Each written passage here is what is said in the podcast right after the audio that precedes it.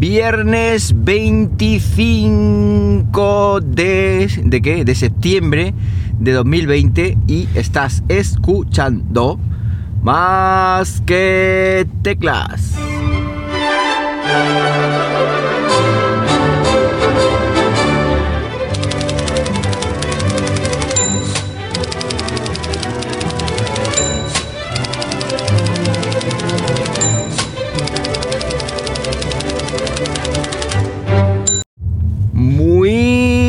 Buenos días, las 7.03 de la mañana cuando estoy grabando esto y lo estoy haciendo pues como siempre, ¿dónde va a ser? Aquí, en Linares, Jaén, hoy con temperatura de 16 grados Celsius, 16 grados que son 4 o 5 grados menos que ayer y eso se nota, de hecho me he tenido que poner un chalequito de estos que tengo encima de la camisa porque hacía, hacía rasca.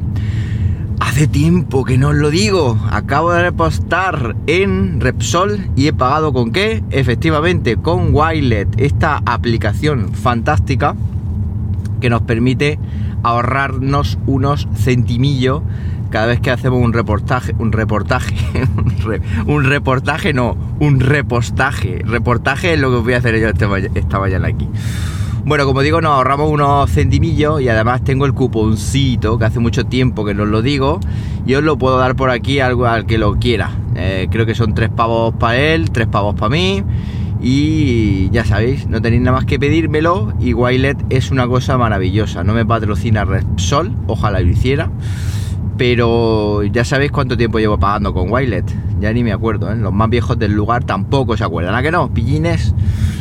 Bueno, eh, ayer hubo presentación de Amazon, eh, lo vi así de pasada y o lo he soñado yo o han sacado una un altavoz eco con cámara con un dron que sobrevuela nuestra casa, un dron pequeñito.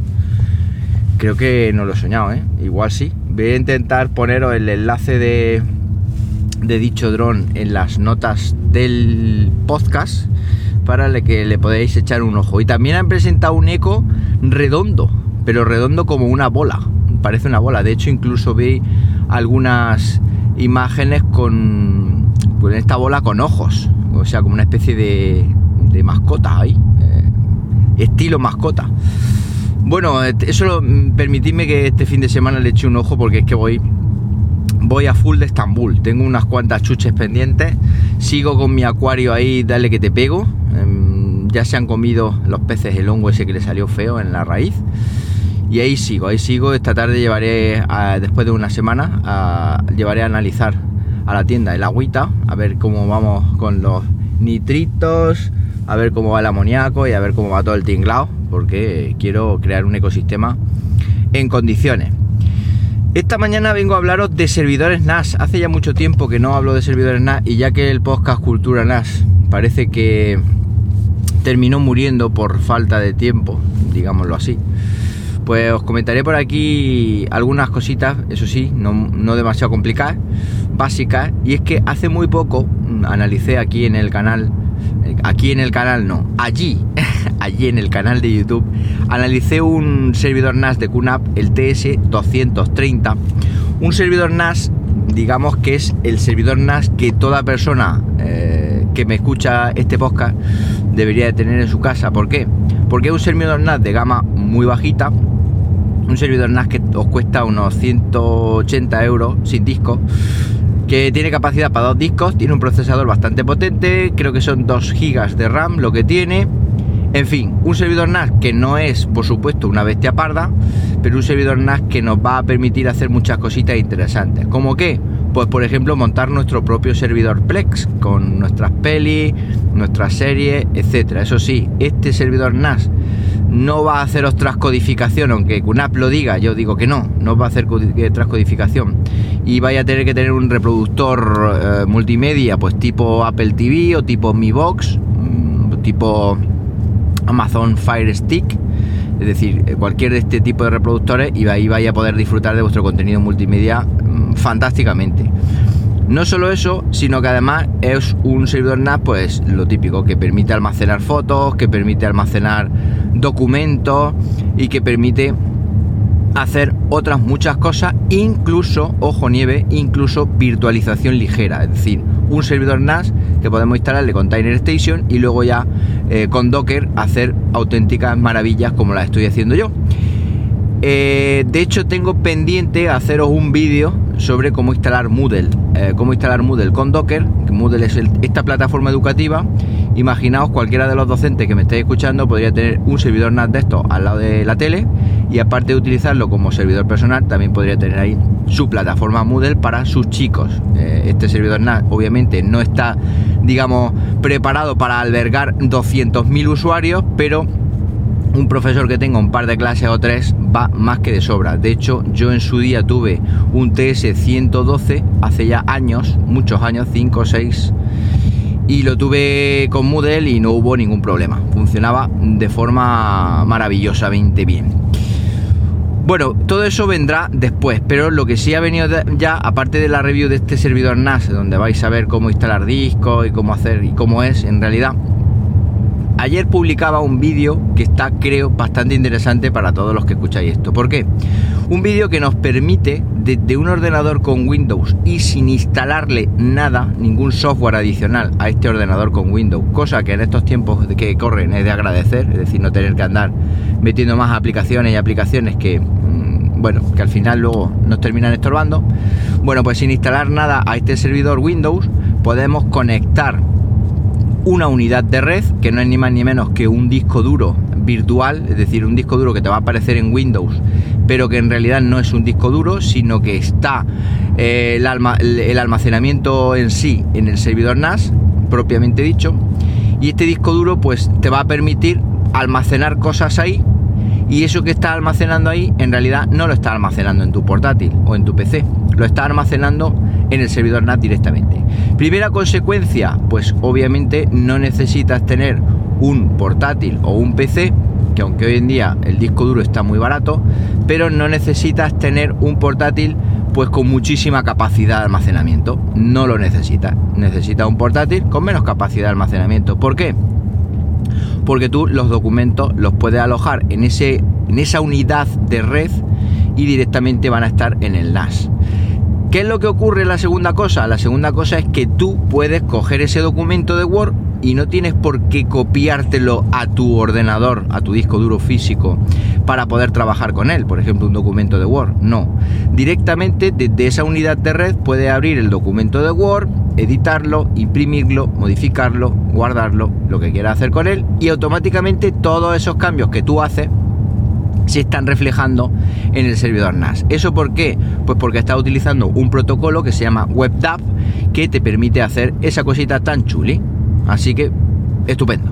Ayer me preguntaban en el vídeo un comentario, oye, ¿y qué ventaja tiene eso mm, eh, respecto a tener el documento, digamos, en el propio NAS, descargarlo y trabajar con él? Pues tiene la ventaja de que, lo primero, como os comentaba, puedes, digamos, mm, trabajar con él directamente, pero no solo eso, sino que los cambios al estar, digamos, reflejados en el servidor NAS de forma instantánea, pues si este NAS lo estamos utilizando en casa en un entorno colaborativo, imaginaos mi mujer y yo que estamos haciendo documentación del cole y me dice, pásame cualquier cosa. No, no le tengo que pasar nada. Simplemente, como yo ya he hecho un cambio en mi documento, pues automáticamente si ella lo abre desde su PC con Windows, conectado también a esa unidad de red, pues los cambios le van a aparecer al instante. Y todo, de, eh, todo eso muy transparente. Por eso le llamaba al vídeo productividad en la portada, porque nos hace ser un poco más productivos. Claro, si yo borro un documento de esa unidad de red,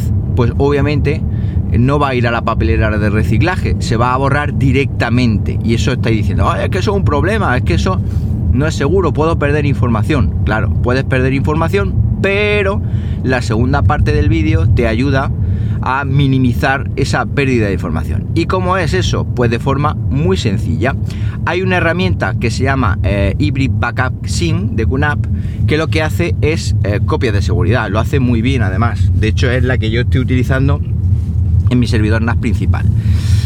Esta herramienta Hybrid Backup Sync lo que te permite también es... Mm, sincronizar archivos con la nube, con miles de nubes públicas y lo que tú quieras. Pero a través de esta herramienta podemos hacer copias de seguridad de nuestro eh, servidor NAS. Por ejemplo, en el vídeo veis la carpeta esta que he creado yo que permite el trabajo, el trabajo mm, online en tu servidor NAS, digamos, eh, copiarla a otro sitio. ¿Y cuál es ese otro sitio? Pues un disco duro externo. Con lo cual, en este vídeo que os enseño, pues que esta eh, documentación que digo, que decía, ah, que no quiero perderla, pues muy fácil. Tú coges ese disco duro y programas una copia de seguridad, un disco duro externo USB, de forma que cuando tú pinches el disco duro en el frontal de tu servidor NAS, en el USB que lleva 3.0, sin ni siquiera tú tener que hacer nada, directamente el servidor NAS va a iniciar una copia de seguridad automática en la que tú previamente has programado y le has dicho, cuando yo pinche este disco duro, todo esto lo veis en el vídeo de forma muy sencilla, paso a paso, cuando yo pinche este disco duro, directamente cópiame lo que hay en esta carpeta a la carpeta correspondiente de mi disco duro externo. Perfecto.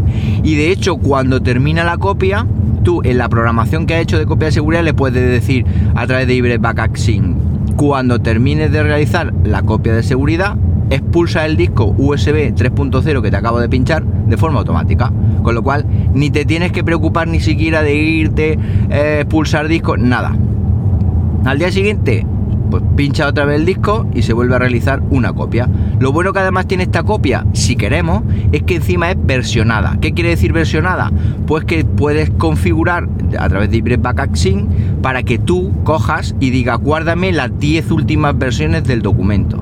Entonces tú vas a tener disponible las 10 últimas versiones que ha hecho o las 10 últimas modificaciones que ha hecho en el documento en cuestión.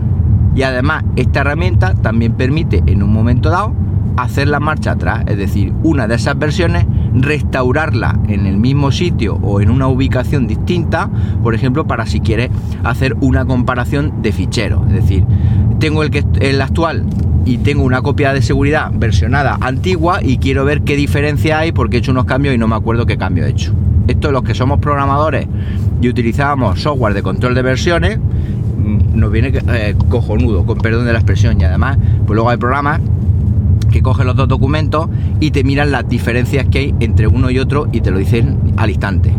Esto, como digo, es una forma de trabajar súper sencilla que ya tenía muchas ganas de contar porque es que esto lo puede implementar cualquier mortal eh, sin tener ni siquiera conocimiento de informática y todo eso en un vídeo que os voy a enlazar en las notas de este podcast. Como digo, ahí tendréis dos vídeos muy chulos, el primero y el segundo sobre servidores en NAS, concretamente sobre el TS230 de QNAP, este NAS económico y listo, hasta aquí hemos llegado.